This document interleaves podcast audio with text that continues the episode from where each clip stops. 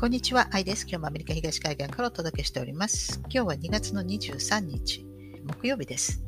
え今日はですねあの、オハイオ州の貨物列車の脱線事故について、えー、お伝えしたいかなと思います。お付き合いください。これ、2月に入ってあの中国のスパイ気球問題の後にですね、まあ、アメリカのいくつかの場所では未確認飛行物体が、まあ、確認されてで撃ち落としたっていうニュースが、まあ、いくつか流れてきてで、皆さん、こう、いよいよね、このブルービームで宇宙戦争の演出が始まったのかとか、まあ、ほとんどの人がこれは UFO だと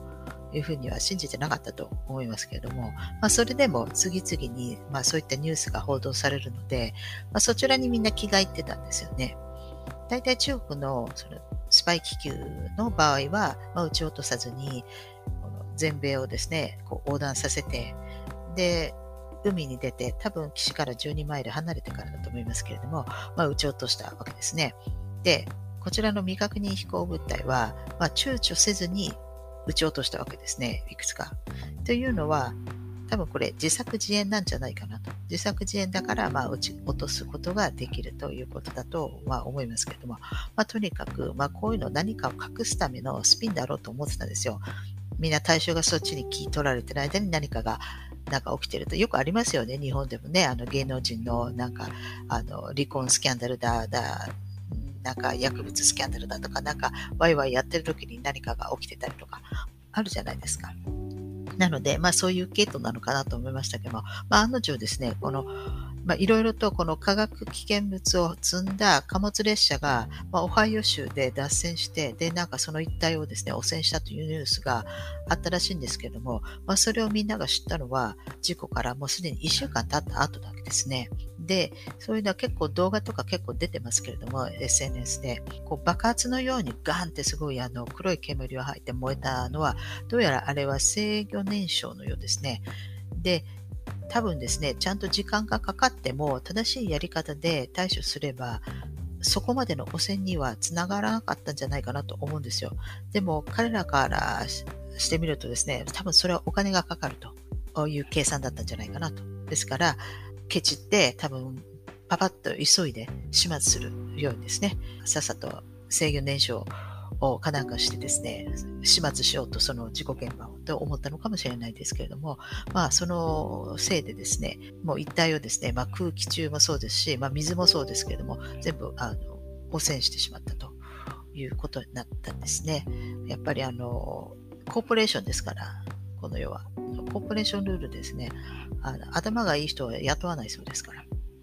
みんなあの頭の悪い人たちをそういったポジションに置くことによって、そういった間違えた判断をすることによってですね、え罪に問われるのはそういった間違いを、間違いの、間違える判断を犯す、そういった無能な人たちであって、それによってですね、株主は保身に走ると。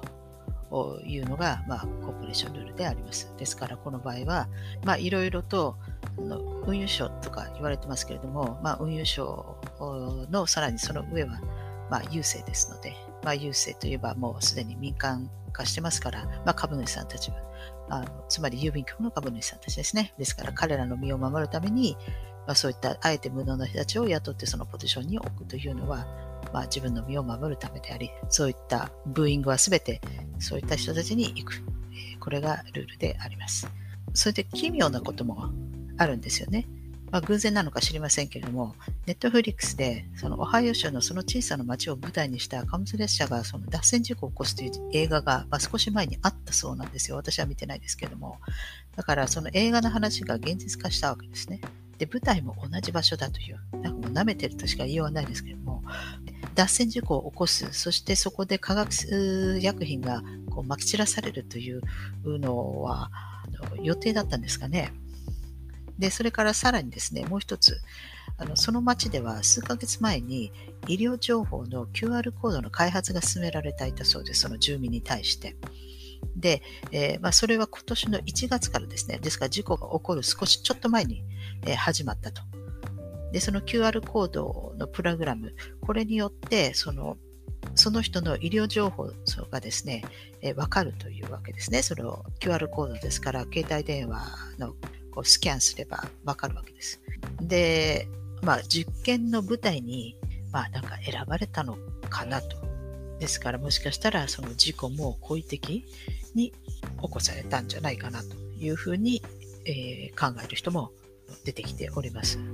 もしその場合は今刻々とその住民の健康健康情報が収集されているということになるわけですね。で、その今回流出されたそういったあの化学物質っていうのは発がん性物を含んでいるようなものですから、それが燃焼されたり、空気中にガスが放たれたりとかしてですね、空気中汚染したり、水も汚染されてますから、流れちゃってますから、そうすると、まあ、どういう影響を人体に及ぼすのかというのが、もしかしたらこう刻々とですね、こう収集されている可能性があるんじゃないかなと思います。なんでこんなことするのかと。私たちはこれ戦時中であるということをやっぱりね、認識するべきなんじゃないかなと思うんですね。で、以前は戦争って言ったら国家間同士の戦いだったわけですけれども、近年ではその戦争の形がもう変形してきてるわけですね。じゃあ、彼らは誰と戦っているのかって、それはあの何度もここで言ってるんですけども、彼らはこの私たち、この一般市民と戦争中であるということです。ですから彼らの敵は今私たちなんですよね。だから私たちは殺しにかかってきてるわけですよ。ワクチンなりなんなり、そのワクチンだけじゃないですよ。口にするもの、食べるもの、えー、食料、水、まあ、添加物とかね、いろいろありますけれども、まあ、そういうのがみんな全て汚染されていると。ですから、何もワクチンだけじゃない。けれども、まあ、そうやって不健康にさせるようなものを今押し付けてきてるわけですね。えー、ですから、まあ、つまり、まあ、戒厳令中であるということで、全てのものは我々に不利に動く形になってますので、まあ、つまり我々は戦時中華にいるということをあのはっきり認識した方がいいと思います。ですから、その政府が私たちのために何かしてくれるとか、まあ、そういうことは、あの、そういう甘い考えは捨てた方がよろしいかと思います。はい。ということで、えー、まあ、今日ここまでにしてまた次回お会いしたいと思います。最後までご視聴いただきありがとうございます。では、さようなら。